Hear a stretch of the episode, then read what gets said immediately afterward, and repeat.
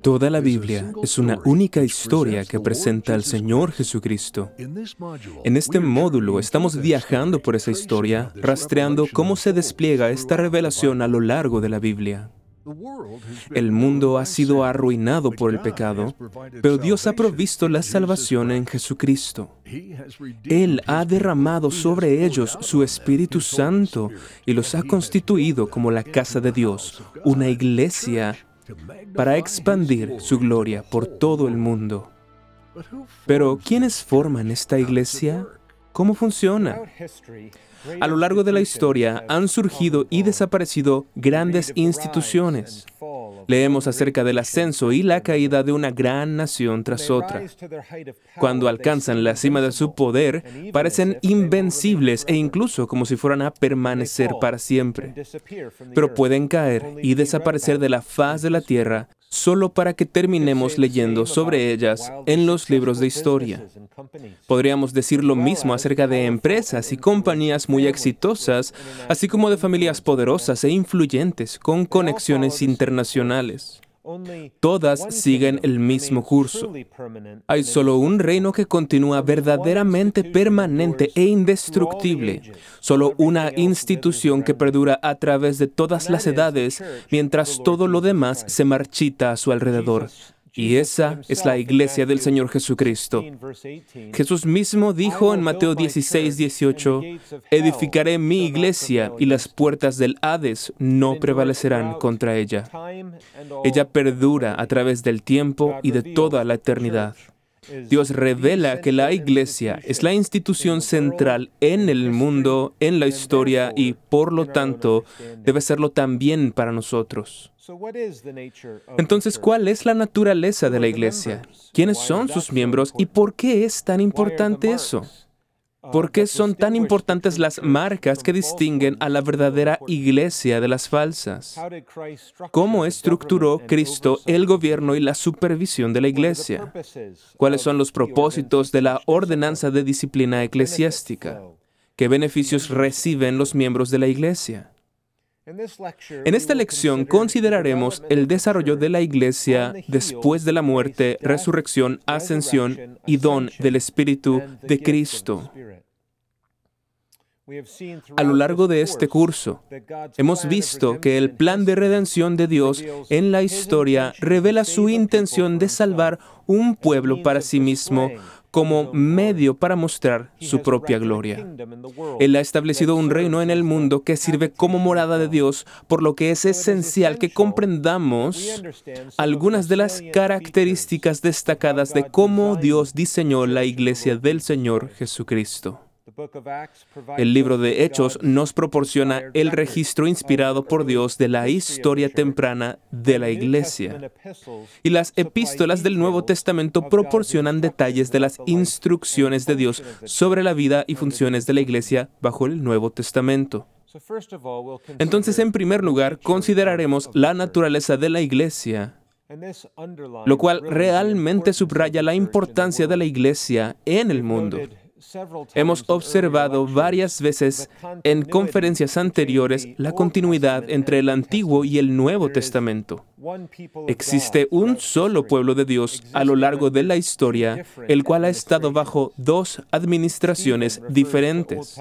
En Hechos 7:38, Esteban se refiere a la iglesia del Antiguo Testamento como la iglesia en el desierto. Este es aquel Moisés que estuvo en la congregación en el desierto con el ángel que le hablaba en el monte Sinaí y con nuestros padres y que recibió palabras de vida que darnos. De igual manera, Pablo se refiere a la iglesia del Nuevo Testamento como el Israel de Dios, Jerusalén y el monte Sión. Una parte de la gloria del Nuevo Testamento incluye la expansión de la iglesia para incluir una gran proporción de creyentes gentiles, como vimos que fue prometido desde los primeros capítulos de Génesis y a lo largo del Antiguo Testamento.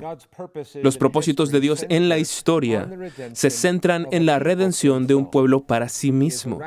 Él está erigiendo un reino en este mundo para su propio nombre y gloria. Muchos de los temas del Antiguo Testamento que hemos considerado anteriormente encuentran su culminación en la doctrina neotestamentaria de la Iglesia. Dios proveyó a su Hijo como el fundamento sobre el cual se construye la iglesia, de modo que pudiera servir como morada de Dios. Esto lo cantamos en el Salmo 118, versículos del 22 al 23. La piedra que desecharon los edificadores ha venido a ser cabeza del ángulo. De parte de Jehová es esto, y es cosa maravillosa a nuestros ojos. Leemos sobre el cumplimiento de esto en Efesios 2, versículos del 20, del 20 al 22. Se habla de la iglesia como edificada sobre el fundamento de los apóstoles y profetas, siendo la principal piedra del ángulo Jesucristo mismo, en quien todo el edificio, bien coordinado, va creciendo para ser un templo santo en el Señor, en quien vosotros también sois juntamente edificados para morada de Dios en el Espíritu. Dios habita en su iglesia y manifiesta su presencia allí. En 1 Corintios 14, 24 al 25, se describe la experiencia de un visitante incrédulo en la adoración pública de la iglesia. Se afirma que si entra algún incrédulo o indocto, por todos es convencido, por todos es juzgado, lo oculto de su corazón se hace manifiesto y así postrándose sobre el rostro adorará a Dios, declarando que verdaderamente Dios está entre vosotros. Cristo no es solamente el fundamento de la iglesia, sino que también es la única cabeza y el rey de la misma, como veremos más adelante. La iglesia existe para exhibir la gloria de Cristo. Colosenses 1.18 dice, y Él es la cabeza del cuerpo, la iglesia, quien es el principio, el primogénito de entre los muertos, para que en todas las cosas pueda tener la preeminencia. Por lo tanto, a medida que exploramos la teología del Nuevo Testamento sobre la Iglesia, reconocemos que todo está conectado con la historia de la redención de Dios y la magnificación de su gloria. No podemos abandonar la doctrina bíblica de la Iglesia sin manchar el honor de Cristo. La Iglesia no es una convención humana práctica, sino una institución divina establecida por Dios para el avance de su causa y la exhibición de su gloria en el mundo. Además, él la ha bendecido. En Hechos 2.47, en los primeros momentos de la historia de la iglesia, se dice, y el Señor añadía cada día a la iglesia los que habían de ser salvos. En consecuencia, la Biblia no permite a los creyentes deshacerse o desprenderse de su iglesia visible y divinamente designada. El artículo 27 de la Confesión belga establece lo siguiente. Creemos, puesto que esta sana congregación es una asamblea de los que son salvos y que fuera de ella no hay salvación, que nadie, sin importar su estatus o posición, debe retirarse de ella, contento de estar solo, sino que todo hombre está ligado a unirse a ella, manteniendo la unidad de la iglesia sometiéndose a la enseñanza y disciplina de ésta, inclinándose bajo el yugo de Jesucristo y como miembros mutuos de un mismo cuerpo, sirviendo a la edificación de los hermanos, según los dones que Dios les ha otorgado. Aunque es una cita larga, resume de manera efectiva, según una de las confesiones reformadas históricas, la importancia de la Iglesia del Señor Jesucristo. Ahora bien, la palabra iglesia en la Biblia se utiliza de diversas maneras, especialmente en el Nuevo Testamento. En ocasiones se usa en referencia a la iglesia invisible, otras veces a la iglesia visible. A veces se usa en referencia a una congregación local, otras veces a la iglesia regional. Además, se emplea en referencia a los ancianos en su capacidad judicial en la disciplina eclesiástica. Es necesario definir algunos de estos importantes términos teológicos, comenzando con la distinción entre la iglesia invisible y la visible. No estamos hablando de dos iglesias diferentes, sino de una sola iglesia vista desde dos perspectivas distintas.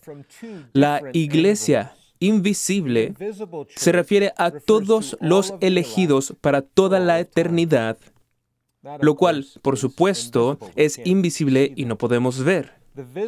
La iglesia visible se refiere a todos los creyentes profesantes y sus hijos, a quienes se les confían el ministerio, los oráculos y las ordenanzas de Dios. Aunque todos los miembros de la iglesia visible disfrutan de privilegios preciosos, no todos son necesariamente nacidos de nuevo. Esta distinción se encuentra en ambos testamentos, tanto en el Antiguo como en el Nuevo Testamento. Por ejemplo, en Romanos 2, 28 al 29, dice, pues no es judío el que lo es exteriormente, ni es la circuncisión la que se hace exteriormente en la carne, sino que es judío el que lo es en lo interior. Y la circuncisión es la del corazón, en espíritu, no en letra, la alabanza del cual no viene de los hombres, sino de Dios. Otra frase comúnmente empleada es iglesia católica cuyo término católico significa universal. No obstante, no estamos hablando en absoluto de la Iglesia Católica Romana, la cual enseña doctrinas falsas. La Iglesia Universal se refiere a la verdadera Iglesia en todo el mundo. A lo largo de nuestros estudios hemos visto la preeminencia de Jesucristo en el centro de la naturaleza de la Iglesia, especialmente en lo que concierne a la cabeza de la misma, tal como lo enseña el Nuevo Testamento. Muchos pasajes se refieren a esto. La cabeza de la iglesia no es, por ejemplo, el Papa de Roma, quien es un usurpador y un enemigo de Cristo. Cristo es el único rey y cabeza de la iglesia y toda autoridad en lo que respecta a doctrina, adoración, gobierno de la iglesia y vida cristiana deben derivarse de su autoridad comunicada a nosotros en su palabra. La Biblia nos provee de muchas imágenes de la iglesia, por lo que he compilado una lista de ellas para leerles sobre ellas, aunque necesitarán investigarlas más detalladamente por su cuenta. Escuchen algunas de las descripciones que Dios nos da de la iglesia en el Nuevo Testamento. Él la describe como una casa y como un cuerpo. La describe como nuestra madre en Gálatas 4:26. Nuestra madre es la Jerusalén de arriba. Dios también la describe como un pueblo de Dios, como un edificio, como un reino, como el Israel de Dios, como Jerusalén, como el monte Sión, como el templo de Dios. Además la describe como un campo, como la morada de Dios, como la ciudad de Dios, como un rebaño, como la novia del Señor Jesucristo, como ramas de la vid y como una comunidad. Estas son algunas de las imágenes que Dios ha provisto para nosotros en su palabra con respecto a la iglesia. Permítanme también mencionar brevemente las características de la verdadera iglesia, las cuales aprenderemos más a fondo en nuestros estudios de teología sistemática.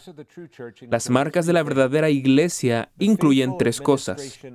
La administración fiel de la palabra, en segundo lugar, la administración fiel de los sacramentos. y en tercer lugar, la administración fiel de la disciplina eclesiástica. Estas son las marcas que distinguen la verdadera iglesia de las falsas. No obstante, es importante reconocer que la fidelidad no implica perfección. El capítulo 25 de la Confesión de Fe de Westminster, párrafos 4 y 5, aborda este tema. La fidelidad puede ser más o menos visible en la historia y está siempre mezclada con pureza y error. Incluso las mejores iglesias tienen tal mezcla. Algunas iglesias pueden degenerar hasta el punto de dejar de ser iglesia de Cristo y convertirse en una sinagoga de Satanás. En segundo lugar, discutiremos la membresía en la iglesia. La necesidad de pertenecer a la iglesia fluye de lo que hemos observado acerca de la naturaleza de la iglesia. Algunos han insistido en que la membresía de la iglesia no es más que una convención extrabíblica sin ningún respaldo en la palabra de Dios, o que en el mejor de los casos el uso de una lista de comunión o de membresía es una concesión pragmática que podría ser ignorada. Sin embargo, como veremos, ser cristiano en las escrituras incluía la admisión en un cuerpo visible, con un ministerio, doctrina, ordenanzas, disciplina, organización y autoridad encomendadas por Dios. Consideraremos la justificación bíblica que encontramos en Hechos y las epístolas. En primer lugar, los miembros de la iglesia fueron bautizados y agregados, por así decirlo, a una iglesia local y visible y se requería que estuvieran comprometidos con ella. Vemos esto en una amplia variedad de textos a lo largo de los Hechos y en Primera de Timoteo. También leemos de otros que se negaron a unirse a la iglesia, como en Hechos 5, versículo 13. Y por supuesto, la profesión pública de fe era obligatoria. Incluso Jesús enfatizó esto en Mateo 10, 32 y 33. En segundo lugar, los miembros de la iglesia podían ser contados y por lo tanto eran visibles y distintos, no importa si se contaban en papel o con los dedos. En tercer lugar, encontramos en el Nuevo Testamento una repetida distinción entre aquellos que se encontraban fuera y aquellos que se encontraban dentro. Este lenguaje proviene de las Escrituras, como en el caso de Colosenses 4, 5. La mera asistencia a la reunión pública no calificaba, ya que los apóstoles hacían esta distinción incluso en esas reuniones, como se muestra en la cita de 1 Corintios 14, 23. La familia de la fe se distingue del mundo y la membresía en una familia es fundamental para todo el concepto. En cuarto lugar, existía una distinción entre aquellos que estaban bajo el gobierno y la supervisión de los ancianos, quienes eran responsables de conocerlos y cuidarlos. Los ancianos no tenían autoridad sobre todas las personas. De hecho, se puede encontrar lenguaje como en 1 de Pedro 5.3, que significa literalmente que las personas son asignadas por sorteo. O podemos pensar en Hechos 20, 28 al 29, donde se les dice a los ancianos que cuiden del rebaño, lo que significa conocer si alguien está siendo atacado por los lobos. Hebreos 13, 17 muestra que los ancianos son responsables de santos específicos confiados a su supervisión. En quinto lugar, la disciplina eclesiástica implicaba ser apartado de entre vosotros, utilizando el lenguaje de 1 de Corintios 5.2 y Mateo 18. Y bien, esto sería imposible si no hubiera una membresía distintiva y, por supuesto, aquellos que se arrepentían también podían llegar a ser reincorporados. En sexto lugar, los miembros que viajaban a áreas donde no eran conocidos recibían cartas de referencia y recomendación. Vemos esto en todo el Nuevo Testamento. En séptimo lugar, los títulos bíblicos de la iglesia no tendrían sentido sin la membresía en la iglesia visible de Cristo. Piensa en algunas de las cosas que mencionamos anteriormente, como que la iglesia es una casa, un cuerpo, un edificio, una familia, un reino, una ciudad, un rebaño y así sucesivamente. En octavo lugar, la Iglesia tiene la responsabilidad de verificar o refutar la credibilidad de las afirmaciones de una persona que dice ser cristiana. El hombre en 1 Corintios 5 pensó que era cristiano y no lo era. Primera de Juan también hace referencia a este principio. Por último, en relación a este punto, al comienzo de esta lección, afirmamos que la iglesia está compuesta por cristianos profesantes y sus hijos. Esto se deriva del principio del hogar que hemos observado a lo largo del Antiguo Testamento y en el Nuevo Testamento. Se puede observar en el Nuevo Testamento la referencia a bautismos en el hogar que siguen el patrón de la circuncisión del Antiguo Testamento. Tanto el bautismo como la circuncisión comparten el mismo significado y propósito, incluyendo, entre otras cosas, la incorporación al pueblo visible de Dios. Ambos son signos y sellos del pacto de gracia que acompañan la promesa dada a los creyentes y a sus hijos. Así como la cena del Señor reemplaza la Pascua, el bautismo reemplaza la circuncisión. Ni la circuncisión ni el bautismo presuponen que el niño, por ejemplo, sea regenerado pero sí sellan la promesa y reflejan los privilegios sustanciales de la membresía en la iglesia visible. Una exposición detallada de la doctrina bíblica del bautismo infantil está realmente fuera del alcance y del tiempo que tenemos en esta lección. En tercer lugar, el gobierno de la iglesia. Dios ha designado diferentes estructuras de autoridad en el mundo, cada una con su propio símbolo de autoridad. Pensemos en el Estado. La Biblia dice que la espada es dada al Estado, pero a la iglesia se le dan las llaves y a la familia la vara. Nos ocuparemos en esta lección de la iglesia a la luz del desarrollo de la historia de la redención. El reinado de Cristo se manifiesta en este gobierno de su iglesia. Al igual que con las ordenanzas de la adoración, la estructura y organización de la Iglesia no se dejan abiertas a la innovación y creatividad humanas. Cristo, como cabeza de la Iglesia, ha designado un gobierno específico de la Iglesia y no somos libres de apartarnos de su designación. Toda autoridad reside en Cristo, el Rey. Esto puede verse al considerar lo que la Biblia dice sobre la autoridad del poder eclesiástico en sí mismo. ¿Qué autoridad tiene la Iglesia? Bien, en primer lugar reconocemos que la fuente de autoridad se encuentra solamente en Cristo como cabeza de la Iglesia y que el estándar de autoridad es solo la Escritura, no la Iglesia o sus tradiciones. Pero pensemos en la naturaleza de este poder eclesiástico es declarativo, no legislativo. Por lo que la iglesia debe mantener la palabra de Dios, declarando esa palabra y no fabricando nuevas ordenanzas, doctrinas o reglas. En segundo lugar, es ministerial, no magisterial.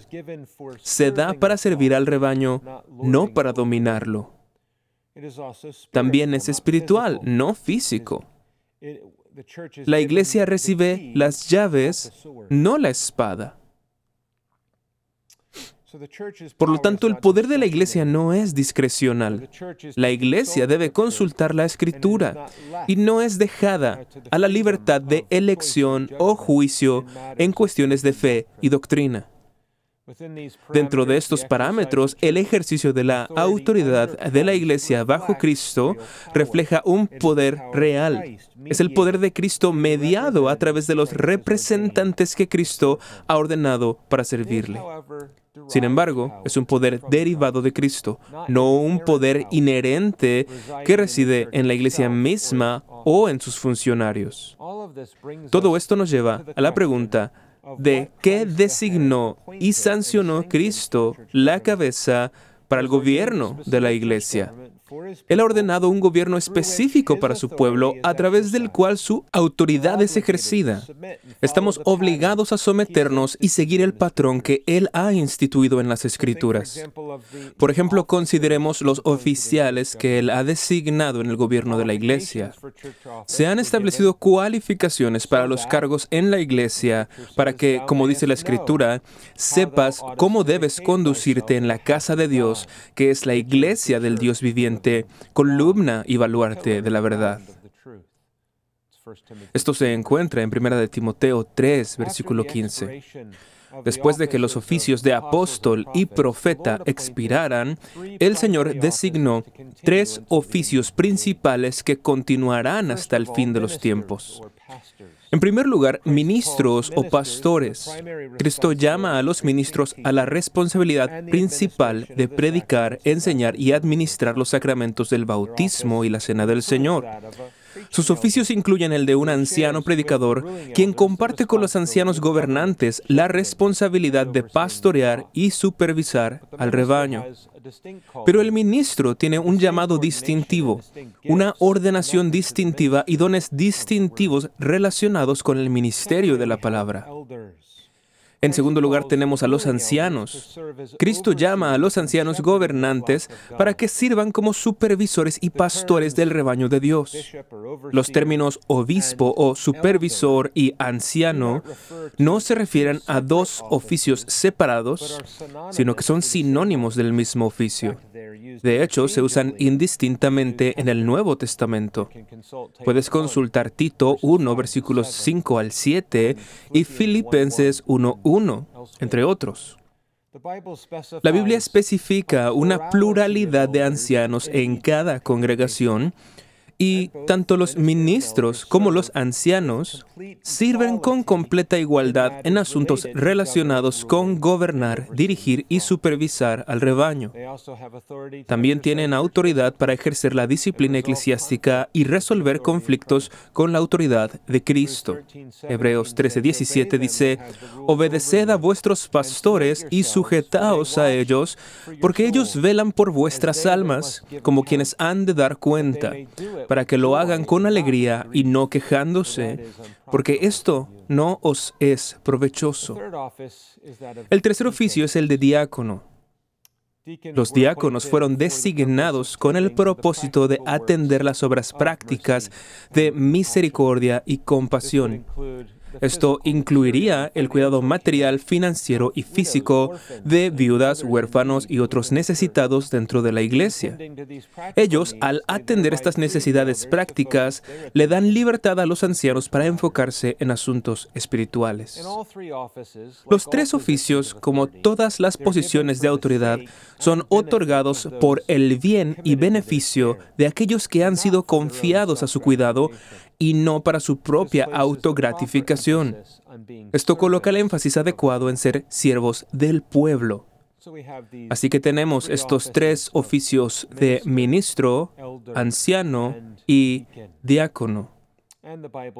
Y la Biblia especifica los requisitos para estos oficios en lugares como 1 Timoteo 3 y Tito 1 y en otros lugares. Además, hay un privilegio de apelación a asambleas superiores de ancianos y el derecho de gobernar por ellos. Esto se expresa en Hechos 15. En el ámbito local es posible que exista un ministro y un grupo de ancianos gobernantes quienes conforman lo que denominamos sesión o consistorio, es decir, los ancianos de la congregación local. Posteriormente, varias congregaciones locales se agrupan bajo un cuerpo de supervisión donde los ministros y ancianos de esas iglesias locales se reúnen y forman lo que denominamos presbiterio o clasis más allá de esto, se encuentra lo que se conoce como sínodo o asamblea general, el nivel más alto que incluye a todos los ancianos y ministros de todos los presbiterios en una denominación determinada. Por tanto, existen estas estructuras que Dios ha otorgado y todas ellas son proporcionadas en beneficio del pueblo del Señor. En cuarto lugar, y por último, es necesario hablar de la ordenanza divina de la disciplina eclesiástica, la cual es una función del gobierno de la iglesia y, como señalamos anteriormente, una de las marcas de la iglesia verdadera. La disciplina generalmente muestra el amor de Dios a su pueblo dentro de la vida cristiana. Lo que llamamos disciplina eclesiástica o censuras es solo un ejemplo bíblico de ese concepto más amplio de disciplina. La disciplina eclesiástica es el ejercicio de la autoridad que Cristo confió a su iglesia visible para la preservación de su pureza, paz y buen orden. La palabra disciplina proviene de la misma raíz que discípulo. Es un medio de entrenamiento para el pueblo del Señor. Las censuras de la iglesia se aplican a todos los miembros de la iglesia visible y se refiere a cualquier ofensa seria o escandalosa en doctrina o en práctica por parte de algún miembro que sea contraria a la palabra de Dios. La disciplina eclesiástica fiel y amorosa es indispensable para una iglesia saludable, así como lo es para una familia saludable. El amor es la motivación detrás de la disciplina piadosa. Hablamos antes acerca de las llaves del reino. En el ejercicio fiel de estas llaves, todo lo que es atado o desatado en la tierra es ratificado en el cielo por Dios mismo.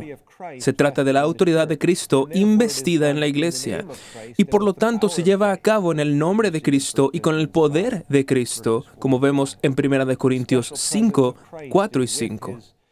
La presencia especial de Cristo está con su iglesia cuando ésta actúa como iglesia con el propósito de la disciplina. A los ancianos se les ha encomendado esta tarea delante de Cristo y de sus ángeles escogidos, tal como se menciona en 1 Timoteo 5. Pero Dios mismo es quien ejerce la disciplina a través de estas censuras designadas. ¿Cuál es el propósito de la disciplina en la iglesia? Permítanme hacer un breve resumen con algunas citas bíblicas. Galatas 6.1 nos indica que uno de los propósitos es la restauración o recuperación del hermano que ha fallado. En segundo lugar, primera de Timoteo 5:20 nos dice que la disciplina también tiene el propósito de disuadir a otros de pecar de manera similar. Primera de Timoteo 1:20 nos enseña que es un medio para corregir al infractor. Primera de Corintios 5:7 nos indica que hay un propósito en purificar la masa eliminando el fermento. En ese mismo capítulo, versículos 9 al 13, aprendemos que su propósito es vindicar el honor de Cristo y la profesión del Evangelio. Y como vemos en 1 Corintios 11 y en otros lugares, tiene el propósito de evitar la ira de Dios sobre la iglesia. Por lo tanto, la ordenanza de la disciplina de la iglesia es también una función importante dentro de la legislación del Nuevo Testamento que Dios nos ha dado. En resumen, a partir de los breves puntos que hemos considerado juntos, los beneficios sustanciales de la iglesia deberían ser obvios. Permítanme resumir algunos de ellos. La iglesia ha sido provista de los medios públicos de gracia, aquellos medios designados que Dios ha dado para transmitir su gracia. Esto incluiría la palabra leída, cantada o predicada. Incluiría también los sacramentos del bautismo y la cena del Señor y la oración. Otro de los beneficios es la asamblea pública y corporativa del pueblo de Dios para la adoración. De hecho, esto es el centro de todo. La adoración pública de Dios es la fuerza pivote que forma la piedad del pueblo de Dios. La prioridad número uno en nuestra vida debería ser la reunión pública del pueblo de Dios para adorar. Otro beneficio es el pastoreo que tiene lugar, la supervisión, el cuidado y la responsabilidad que recibe el rebaño y las ovejas de Dios. También tenemos la exhortación mutua. Por lo tanto, piensa en todos los pasajes del Nuevo Testamento que usan la frase unos a otros para hablar de la forma en que el cuerpo debe funcionar unido. Piensa en la diversidad de dones dentro de la iglesia entre el pueblo del Señor la contribución que cada miembro juega en la edificación de todo el cuerpo y, por supuesto, la participación en llevar el Evangelio al mundo. En conclusión, hemos observado que la iglesia está construida sobre Jesucristo, la piedra angular principal, como la morada de Dios a través de la cual Él difunde su gloria al mundo entero. En la próxima conferencia dirigiremos nuestra atención al lugar de la unión con Cristo dentro de la teología del Nuevo Testamento. Esperamos que hayas sido inspirado por lo que hemos considerado en esta lección. Únete al reverendo Robert McCurley en la próxima ocasión a medida que avanzamos en nuestro viaje a la teología bíblica y preguntamos, ¿qué significa para un cristiano estar en Cristo?